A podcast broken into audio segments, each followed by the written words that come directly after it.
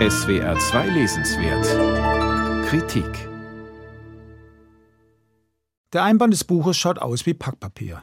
Darauf ein verrutschter roter Stempelaufdruck. Eigentum von Wolf Haas. Und Eigentum oder genauer dasjenige, was man nie besitzt, dem man hinterherhechelt, ist der Motor des neuen Romans von Wolf Haas. Im Zentrum steht die Mutter. Sie habe es schwer gehabt im Leben, das musste der Sohn sich jahrzehntelang anhören, das war die Litanei der Familie.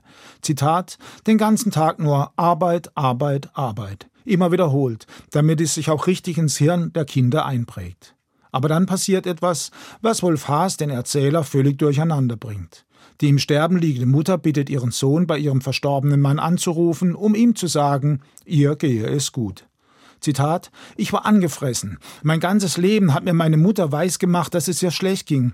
Drei Tage vor dem Tod kam sie mit der Neuigkeit daher, dass es ihr gut ging. Es musste ein Irrtum vorliegen. Wir waren die, denen es schlecht ging. Diese ja was Lüge setzt die Haasche Textmaschine in Gang.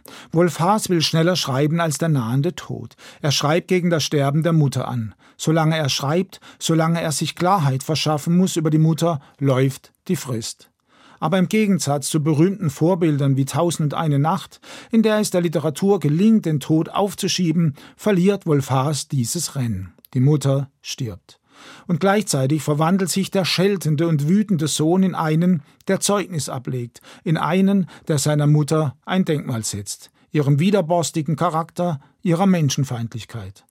Oder wie es die Wirtin des Orts nach dem Tod der Mutter sagt, Deine Mutter war ein schwieriger Mensch. Sie hat fast jeden im Dorf einmal beleidigt.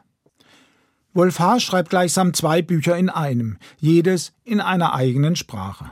Da ist der Sohn, der die demente Mutter im Altenheim besucht, das früher einmal die Geburtsklinik war, in der die Mutter Haas ihn und seinen Bruder zur Welt gebracht hat, der zum Friedhof spaziert, in dessen Nähe die Familie einmal gewohnt hat, der über die Mutter nachdenkt und überall Muster erkennt, Wiederholungen, Wiederholungen, Wiederholungen. Denn ganz anders als ein großer Landsmann Sigmund Freud, der im Dreischritt Erinnern, Wiederholen, Durcharbeiten sein Konzept der seelischen Heilung formuliert hat, glaubt Wolf Haas an die heilende Kraft der Wiederholung selbst. Es sind die Rituale, die die Schmerzen nicht lösen, sondern neutralisieren. Und genau diesem Glauben entspringt das poetologische Konzept seines Romans. Motive, Sentenzen, Sprüche wandern durchs Buch. Alles kehrt wieder. Wiederholung dient der Emanzipation von Realität. Wir haben es eher mit einer literarischen Mustererkennung zu tun als mit einem linearen Plot. Für Wolf Haas ist Sprache kein Mittel der Kommunikation zweier freier Geister, sondern eine Zwangsmaschine, in der wir gefangen sind und die unerbittlich abläuft. Von wegen souveränes Ich, da kann man nur lachen. Die Erfindung der Sprache, heißt es einmal, ist letzten Endes ein überflüssiger Wegwerfdreck, da man mit schlichtem Seufzen auch ganz gut über die Runden kommt. Wäre da nicht die andere Sprache des Buches, die Sprache der Mutter, die von ihrem Leben erzählt? Ein armes Mädchen, weggegeben von der Familie, weil nicht alle Kinder ernährt werden konnten, die in die Fremde geht, um eine Ausbildung zu machen, das wenige Geld nach Hause schickt, die beharrlich ist, Französisch lernt, Englisch, die in den Nachkriegswirren das chaotische Deutschland durchwandert, die schuftet und schuftet und schuftet, als habe sich die Hyperinflation des Geburtsjahres 1923 in ihre DNA eingebrannt, die Eigentum erwerben will, aber immer wenn sie entsprechend angespart hat, feststellen muss, der Wohnungspreis hat sich verdoppelt. Das Eigentum, es eilt davon, und erst am bitteren Ende wird sie also Eigentum erhalten. Es ist zwei Quadratmeter groß. Ihr Grab. Erdbestattung, darauf haben die Söhne bestanden.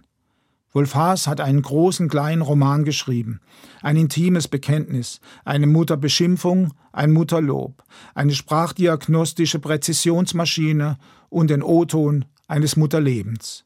Dieses Buch misst circa 280 Quadratzentimeter und umfasst ein ganzes Leben. Es ist das Eigentum von Wolf Haas.